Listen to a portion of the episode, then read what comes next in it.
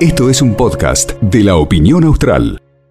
Milei propuso terminar con la educación obligatoria. Javier Milei, el líder de Libertad Avanza, está envuelto en una nueva polémica porque es cuestionar la obligatoriedad, así se dice, obligatoriedad de la educación pública.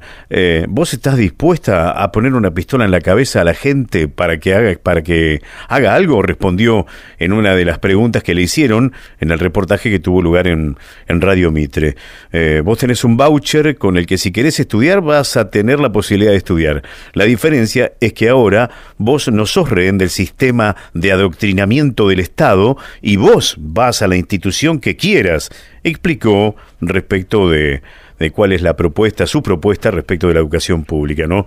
Y encendió la polémica, como no podía ser de, de otra manera. Eh, vamos a saludarlo a Esteban Encina. Esteban es licenciado en educación. Hola, profe, ¿cómo le va? Buenas tardes. Hola, buenas tardes. ¿Cómo estás, Ángel? Muy bien, muchas gracias por atendernos. ¿Cuál es su mirada, su visión sobre eh, esta propuesta de, de mi ley? Bueno, primeramente quiero saludar a toda la audiencia, bueno, desearles una muy buena tarde a todos. Y con respecto a lo que propuso acá el diputado, bueno, quería aclarar un par de cosas. Por, por ahí, eh, cuando ellos tienen una connotación de lo que quieren o una mirada diferente de lo que piensan de lo que es el sistema educativo o cómo debería ser el sistema educativo, sin lugar a dudas no saben nada de lo que sucede en la realidad del cotidiano diario de las personas, ¿no?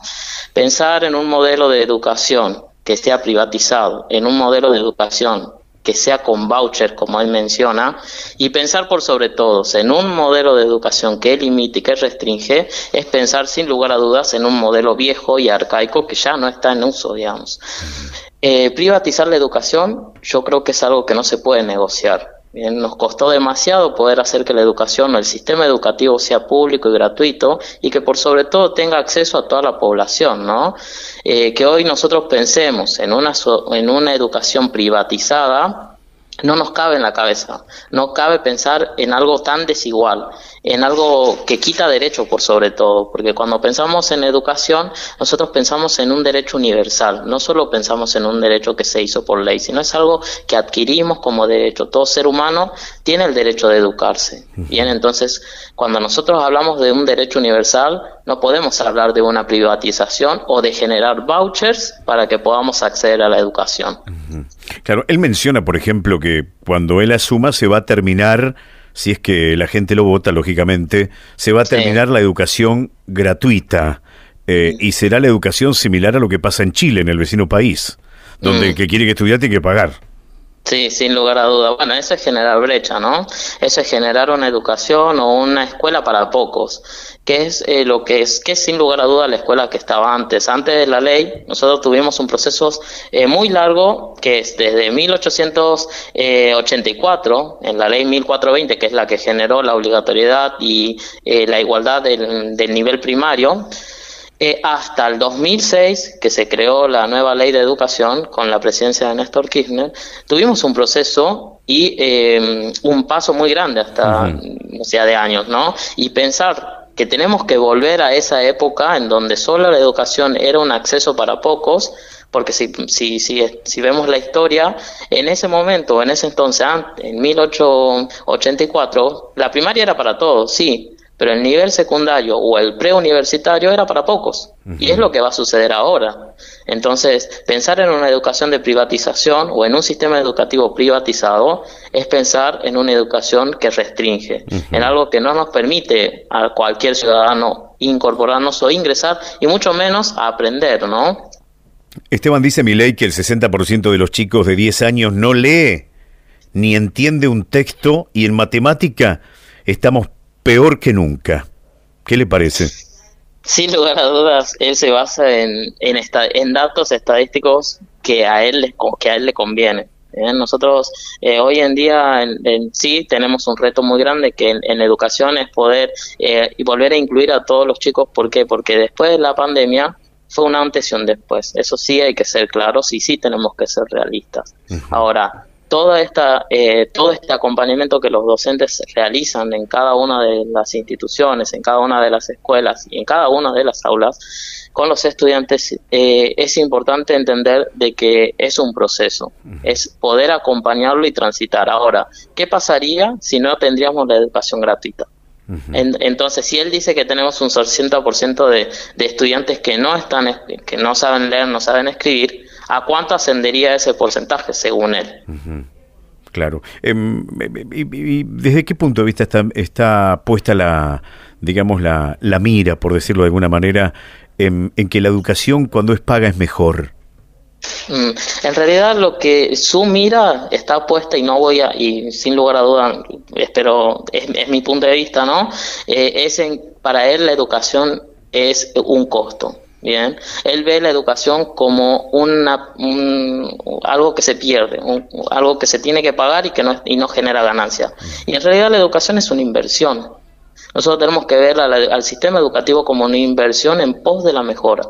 Bien, eh, cuando él habla de que genera pérdidas, sin lugar a dudas me hace acordar a lo que dijo el rector de la Universidad de Harvard, Derek Bock, que decía que si usted cree que la educación es cara, pruebe con la ignorancia.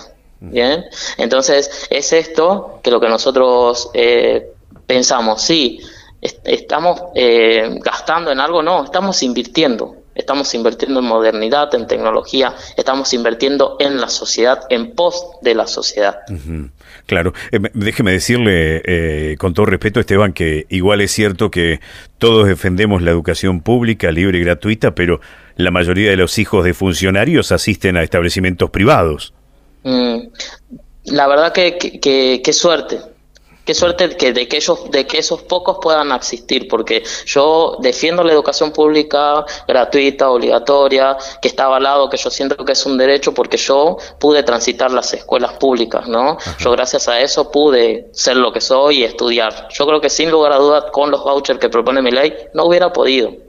Nunca hubiera podido acceder a esa educación. Entonces, eh, y si él dice de que, que estudie el que quiere, no sé si están así, estudiamos porque tenemos ese derecho y porque, lo, y porque debemos hacerlo. Seguro. Em, em, Esteban, ¿cuánto hace que, que, es profesor? Bueno, yo soy profesor, en realidad yo soy técnico en electrónica, esa es mi base desde, 2000, desde que tengo 21 años. Después soy profesor de tecnología, me recibí en el 2015 y em, soy licenciado en educación que me recibí en el 2021. Ajá, bueno, no paraste de estudiar nunca. No, no, no. ¿Y ahora algún desafío más? Eh, no, siempre hay muchos desafíos. Ahora mi mira seguramente está puesta en una maestría en educación, así que, no, no dejo de estudiar. Es como que me, gusta, eh, porque también apuesto a, a, la educación y creo que es la forma de poder hacer que eh, la sociedad sea libre, que la sociedad pueda pensar, que la sociedad pueda elegir, que nosotros podamos elegir y podamos acompañar el progreso. ¿Hay cuestiones para mejorar?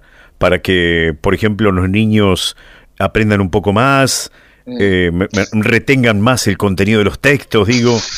Seguro que sí, pero no sé si la mirada está puesta en el aprendizaje, sino que la mirada puesta está puesta en la sociedad, en la sociedad en general. Nosotros tenemos que acompañar a los niños, a las niñas, a los, a los adolescentes, no solamente con los contenidos que vamos a ver en el sistema, ¿no? Sino con todo en el acompañar. Por eso también, eh, y por ahí no me quiero ir un poco de la rama, pero siento que es fundamental remarcar que es importantísimo la ley de protección integral de los derechos de los niños, niñas y adolescentes. Es súper importante la ley de educación sexual.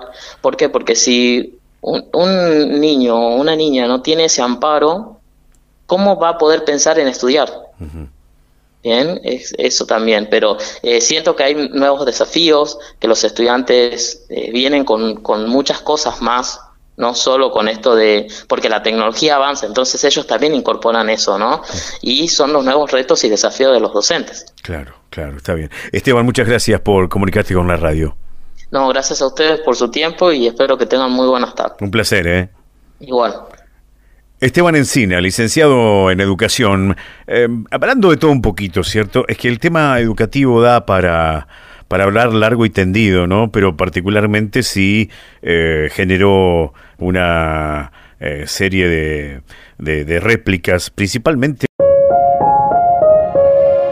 Esto fue un podcast de la opinión austral.